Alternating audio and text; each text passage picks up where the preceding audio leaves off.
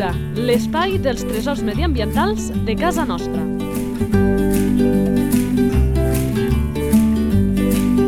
Un espai conduït per Francesc Balanyà. Molt bones a tots i a totes aquestes apassionats i apassionades de la nostra fauna, dels nostres, com resa molt bé aquesta sintonia inicial, tresors mediambientals de casa nostra. Avui, a més, estem contents eh, perquè aquest, aquesta nova espècie ens explicarà, la descobrirà una persona que hi treballa molt a fons, que se l'estima molt. Parlem de la Laura Albà, responsable de l'associació Erissos. Molt bones. Hola, molt bones que amb aquest nom doncs, ja tenim una pista del que parlarem, però de seguida ho descobrim.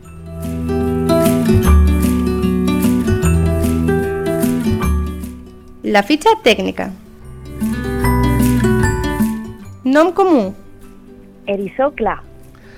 Que paga la pena destacar que a les comarques de Lleida és aquesta frontera en què naveguen, eh, Laura, dos erissons, eh que sí? Tenim l'erissó clar i l'erissó fosc. L'erissó fosc mm, va d'aquí cap a dalt a Europa i el clar cap a baix. Després amb el tema de distribució en parlarem una mica més. Sí. Doncs d'aquest erissó clar cal saber-ne... Nom científic? Atelèrix algirus. Esperança de vida? Doncs solen viure fins uns 7 anys. Ai, pensava que més, pobrets. No.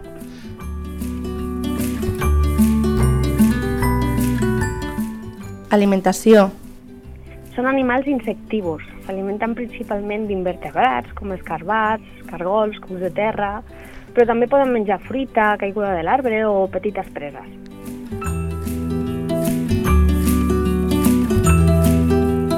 Hàbitat. L'ericocla viu principalment a zones agrícoles i obertes i una mica també cap a garrigues i zones arbustives típiques mediterrànies. Distribució. El trobem al litoral, des del delta fins al sud de Barcelona i també, eh, com a excepció, a l'interior el tenim a les comarques de Lleida. M'agrada aquesta gran excepció, eh? és que pocs, pocs animals eh, tenen eh, genera aquesta empatia com, com són els erissons eh? i crec que el clar una mica més que l'europeu bueno, bueno bueno, aquí t'he tocat la fibra t'he tocat la fibra, no Laura? m'agraden els dos ah, bueno, ah, sí, m'agraden, els dos eh? Que... el clar, allò que, que diu la gent de carrer de que mono, ho diuen amb els dos però em dóna la sensació que clar una mica més sí, és més mono Ah, veus? I em llança les punxes a aquesta responsable de l'associació Erissos, clar, entre tantes.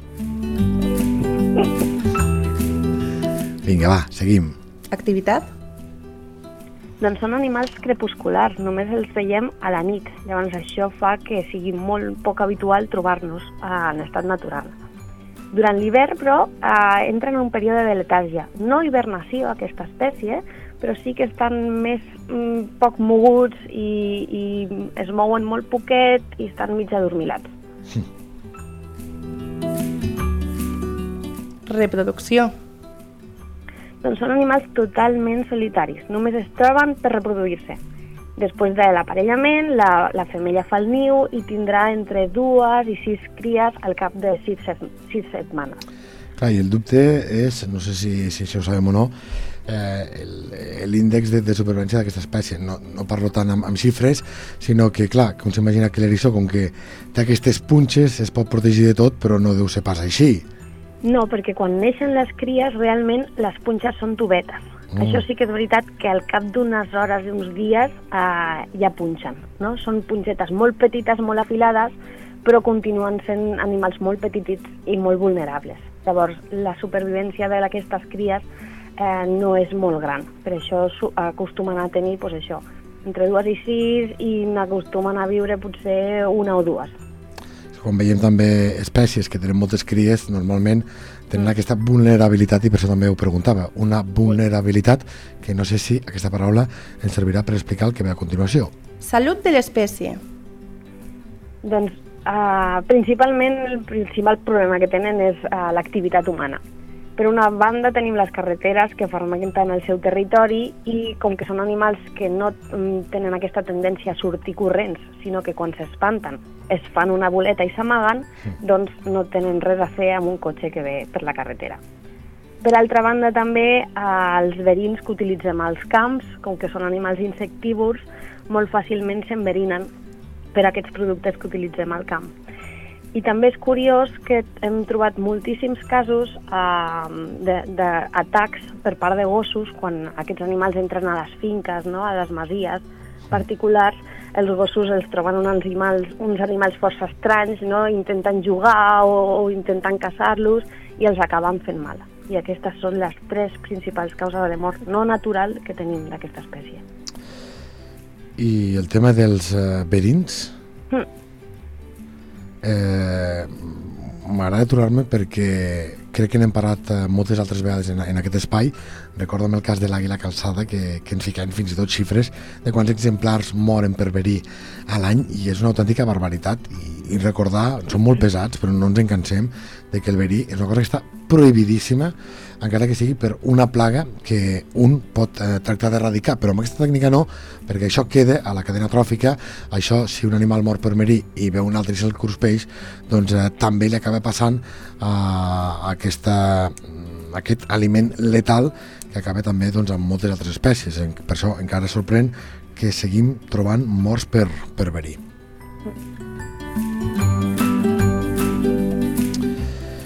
I també fa un apunt, perquè no sé si és un problema més o menys eh, major o, o si té gaire incidència en la salut de l'espècie, però en qualsevol cas diria que també és una pràctica prohibida, mm, no de sempre, però sí de, de ja fa, fa un temps, que és trobar-se un eriçó, que és la mar de mono, com que no fugen, agafar-lo i dir tinc un animal de companyia molt bonic. Això està prohibidíssim prohibidíssim des de sempre. O sigui, una cosa, el que va passar és que hi havia una espècie que, que es deia d'erissó domèstic, no? que era una espècie africana molt semblant a aquest erissó, a l'erissó clar, de fet, eh, és una telèrix igual, i aquests es podien tenir com a mascota. Llavors, això va fer que la gent confongués no? el concepte de, ah, doncs jo em trobo un erissó, també me'l puc endur cap a casa. Les dues opcions són igual de poc, poc ètiques, no?, al final, perquè mm. és tenir un animal salvatge en cautivitat però en el cas de la fauna nostra, de l'autòctona, com és eh, l'erissó clar, no podem trobar-lo al camp i prendre la casa, ni tan sols pensar, no, és que pobret estava perdut. Això ens passa massa sovint, ens arriben dades a l'associació, és que estava perdut. No, no estava perdut. Estava al camp de nit, que és el seu hàbitat normal. Llavors, no hem de tenir aquesta tendència a intentar ajudar-los si realment no veiem que tinguin un problema de salut que necessita atenció veterinària i en aquest cas anar al centre de fauna i no pas cap a casa.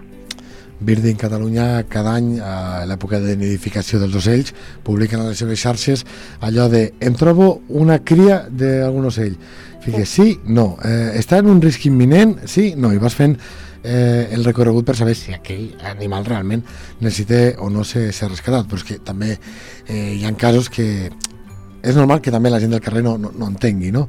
però en cas de dubte és millor no, no, no tocar-ho no sé que veguis un risc imminent. Eh? El tema dels eh, cabirols, els cèrvols petits, que es mimetitzen doncs, a, a la natura, estan allà quiets, un, un animal jove, eh, de pocs mesos, però no està perdut, la mare no l'està buscant, sinó que està quiet mentre la mare s'alimenta o fa quelcom i després doncs, ja arriba i ja, i ja el troba. Eh? Per tant, eh, això hem de ser molt curosos perquè, evidentment, els animals no es perden. Nosaltres sí que ens perdem moltes vegades, però els animals, com a norma general, no, no es perden. Exacte. Nosaltres tenim a la web una, una petita guia on donem aquestes claus no? de veure realment quan un erissó necessita ajuda. No? Eh, el més típic és que si el trobes fora de dia, llavors el més probable és que tingui algun tipus de problema, perquè és un animal nocturn. Llavors no és normal trobar un eriçó a ple dia eh, voltant però després ja són coses molt lògiques, no? de que li veus ferides, li veus, um, li veus moltíssimes um, garrapates o paràsits, coses així, no? que ja són molt lògiques. Però el simple fet de trobar-lo de nit al mig de la natura o fins i tot a una carretera no és motiu de prendre'l. El podem apartar per posar-lo a un lloc més segur, però no portar-lo cap a casa. Un manual aquest que, si no vaig errat, ha tingut molt èxit. Sí, o sigui, les visites és... Mm, eh, recordo quan vaig mirar i era abrumador, no sé si eren pues, com a 20 i pico mil o 30 mil a l'any eh, de visites que, que ens arriben a, a aquesta guia. No? Això vol dir que hi ha moltíssima gent que troba un eriçó i pren aquest moment de buscar a internet no? com fer per ajudar-lo i això realment és molt bonic. Recordem que parlem amb Laura, la Laura Albà, responsable d'aquesta associació Erissos, que explica'ns una mica quina és la, la vostra tasca.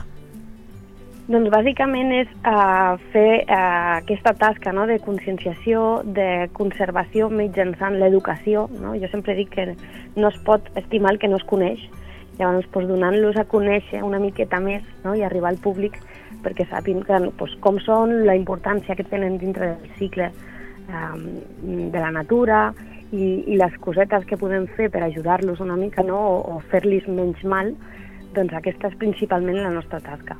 També recopilem dades, informació que poden servir per projectes d'investigació, no?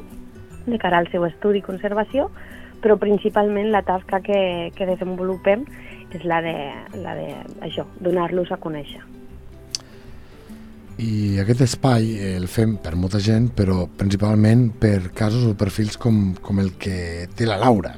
Jo llegia, investigant una mica, que si, si m'equivoco, perquè ja fa temps que, que ho feia, que descobries aquests animals no fa tant, és a dir, no quan tenies dos anyets No, o tres anyets, i, i que et vas enamorar. I això va canviar el teu plantejament quasi de vida.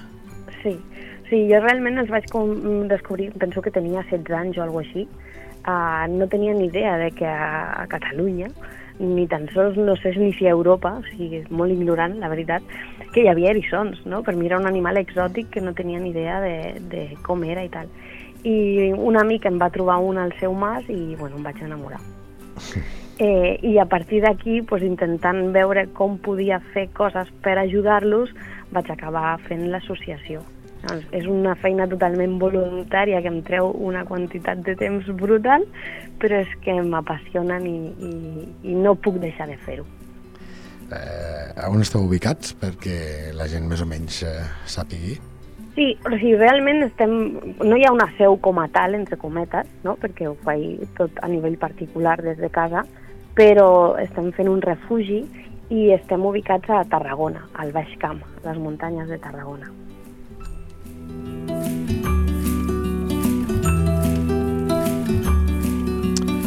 I una de les coses que fan que enamorin els nostres animals és quan descobreixes comportaments peculiars. Per això ens agrada sempre aquest apartat. Curiositats. Doncs els eriçons, algo que tenen molt curiós, que tothom sap, no? és aquesta capacitat de fer-se una bola per protegir-se, una bola de punxes. Tenen les parts més vulnerables, com pot ser la panxa, la cara o les potes, que estan simplement cobertes de pèl o descobertes totalment, que de fet val a dir que és un pèl molt suau, però aquestes parts més vulnerables, quan es fan una boleta, queden protegides a l'interior i l'únic que veus no, són centenars de punxes eh, que no són més que pèls modificats, molt més durs, llavors que això fan que tu pensis dues vegades abans d'anar a tocar-los o agafar-los. Són eh, pèls modificats molt més durs, eh? Aquesta és una, Sí. una dada interessant. Aquesta. Sí, realment la composició és queratina, igual que els pèls, però és com un munt de pèls, no? Eh, realment estan buits per dintre, el que fa que siguin molt, molt lleugeres, i fins i tot a l'hora de... són una mica eh, kamikazes, no? I quan veuen certes alçades i tot això, a vegades es tiren. Llavors, la forma d'aquestes punxes i, la, i, i el set en toves i tot això els fan com d'amortiguador i permeten que no, que no es facin mal. Caram, aquesta no la sabia. Escolta, i a tu que toca eh, treballar amb ells, Sí. eh, le- le- l'eriçó, mm, quan es fa la, la bola o aquestes eh, punxes, les utilitza sempre de forma passiva o també activa? Què vull dir amb això? És a dir, si a tu et veu un humà, per tant, eh, algú de risc, eh, ell intenta clavar o s'espera sempre? Ell es farà una boleta. Llavors, si tu t'hi apropes, a més de fer-se una boleta i emetre uns sons molt característics, que, que li diem que és bufar, no? perquè fa... pues, eh, el que fa és fer petits saltets, de manera que si tu intentes tocar-lo i t'apropes massa, t'acabarà punxant. Vale? L'únic que no fa, que això molta gent ho té eh, equivocat, és llançar les punxes. Vale? Les punxes estan enganxades a la seva pell com si fossin pèls eh, i això ho confonen moltes vegades amb, amb, El porcosupín. amb el porc espí, exactament. Vale? Llavors, l'eriçó no deixa anar les punxes per punxar-te, però sí que fa aquests salts perquè si t'apropes i vas a tocar-lo, no tu com humà, sinó un depredador, el que sigui, doncs t'enduràs una bona punxada. I m'imagino que això s'ho preguntarà molta gent i m'imagino que tu saps la resposta perquè t'hi has trobat moltes vegades, o com a mínim més d'una, eh, fa mal a, a aquestes punxes de, de l'eriçó? Fan mal quan realment es, fan, quan es posen a la defensiva, perquè si no les, les punxes estan, com així diu, um, a, apegades a la pell, no? cap a baix, i, i són pues, això, com pèls gruixuts però suaus. Però un- una vegada es posen tensos, no? el que tensen és un múscul que tenen a, a l'esquena, aquestes punxes com que s'entre- o sigui, s'entrelien unes amb les altres i queden totalment verticals no? cap amunt. Llavors, quan tu l'agafes en aquest estat, sí que són un munt de micropunxes no? el que t'emportes a la mà. Però també val a dir que eh, moltes vegades no es posen a la defensiva amb els humans, que això fa moltes vegades que es confonguin, no? que pensin, ostres, és tan simpàtic que deu ser domèstic. I no es posen d'aquesta manera i no punxen gens, tot el contrari. Són, ja et dic, suaus per la panxeta.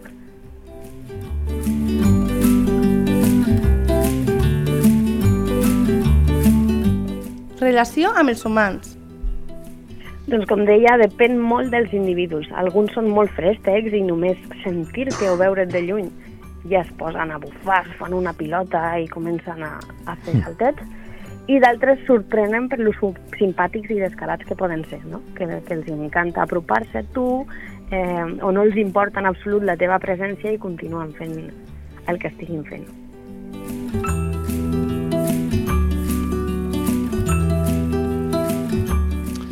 Vinga, va, que acabem aquesta fitxa tècnica. Abans parlàvem de que tenim dos tipus d'eriçons a casa nostra, doncs perquè que ens quedi ben clar, perquè en aquesta zona de Lleida podríem creuar-nos amb uns o amb uns altres, eh, quins són? Identificació a la natura. doncs el podem confondre amb l'eriçó fosc, vale? que en algunes zones gairebé hi conviu, però no exactament. Vale? No s'arriben a solapar uh, normalment les, les poblacions a tot arreu. A ulls inexperts és difícil diferenciar-los, no? però la forma del nas o la mida de les orelles, per exemple, de l'eriçó clar, el nas és com més punxegut, més respingón, que diríem, no? I la mida de les orelles acostuma, és molt més gran, són animals d'origen africà, llavors tenen les orelles més grans, sobresurten força més del cos perquè els hi serveixen no, a zones molt càlides per eh, deixar anar no, la calor del cos no, i no, no, no tindre tanta calor. Uh, en canvi, l'eriçó fosc pues, té el nasset més petitet, no? el, el, el, el morro molt més petitet, i les orelles mm, pràcticament no surten del cos.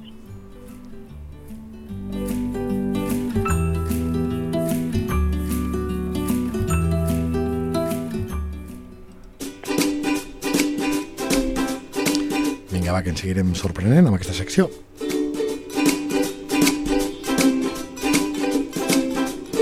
Sabies que... Doncs hi ha un comportament que no hem descobert encara ben bé per què el fan, que és ungir-se a si mateixos, amb saliva. És a dir, quan, quan tasten algun sabor nou o, o oloren algú nou, entren com una espècie d'èxtasis, no, no, no estan massa centrats, eh, comencen a salivar i a fer escuma per la boca que dius, ostres, eh, s'ha enverinat l'animal. I no, el que fan és contorsionar-se per fregar tota aquesta escuma, aquesta saliva per les punxes.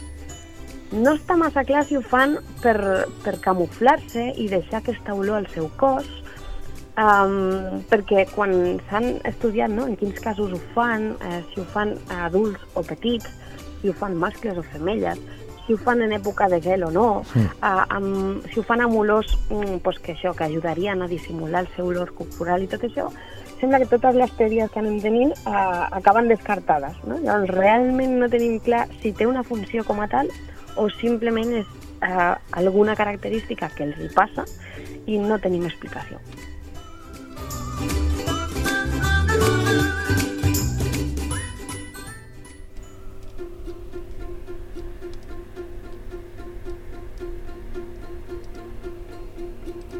Natura a punta de llengua.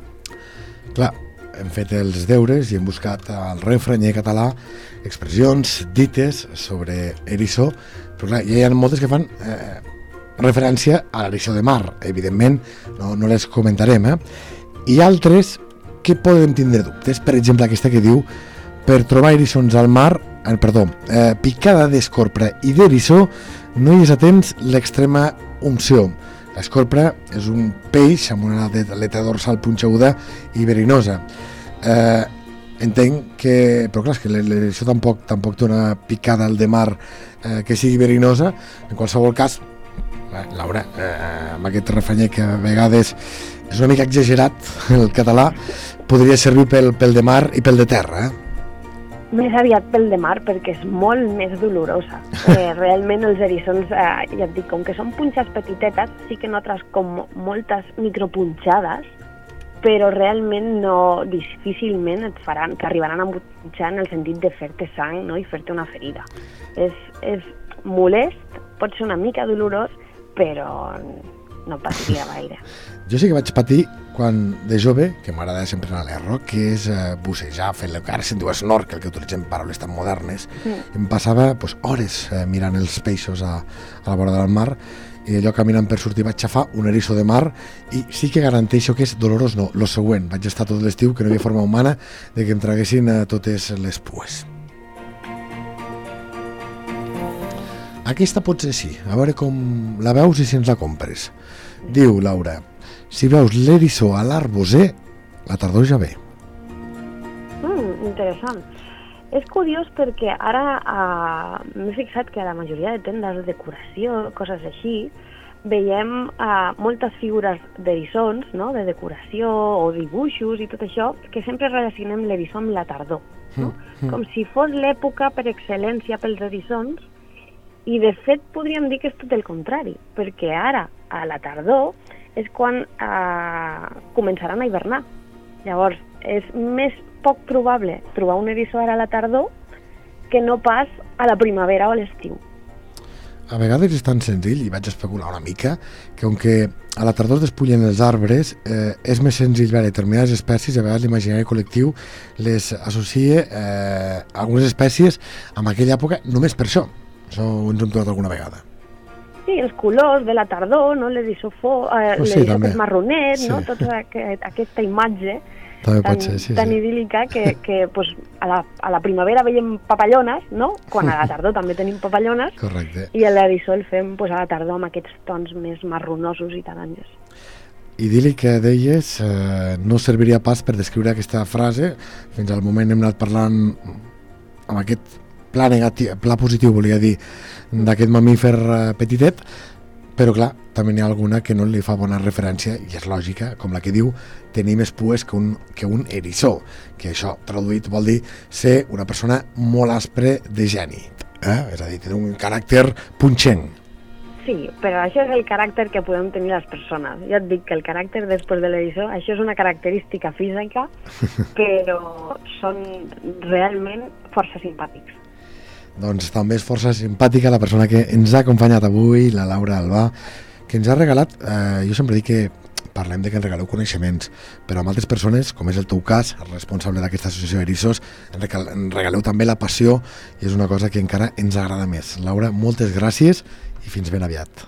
Moltíssimes gràcies a vosaltres.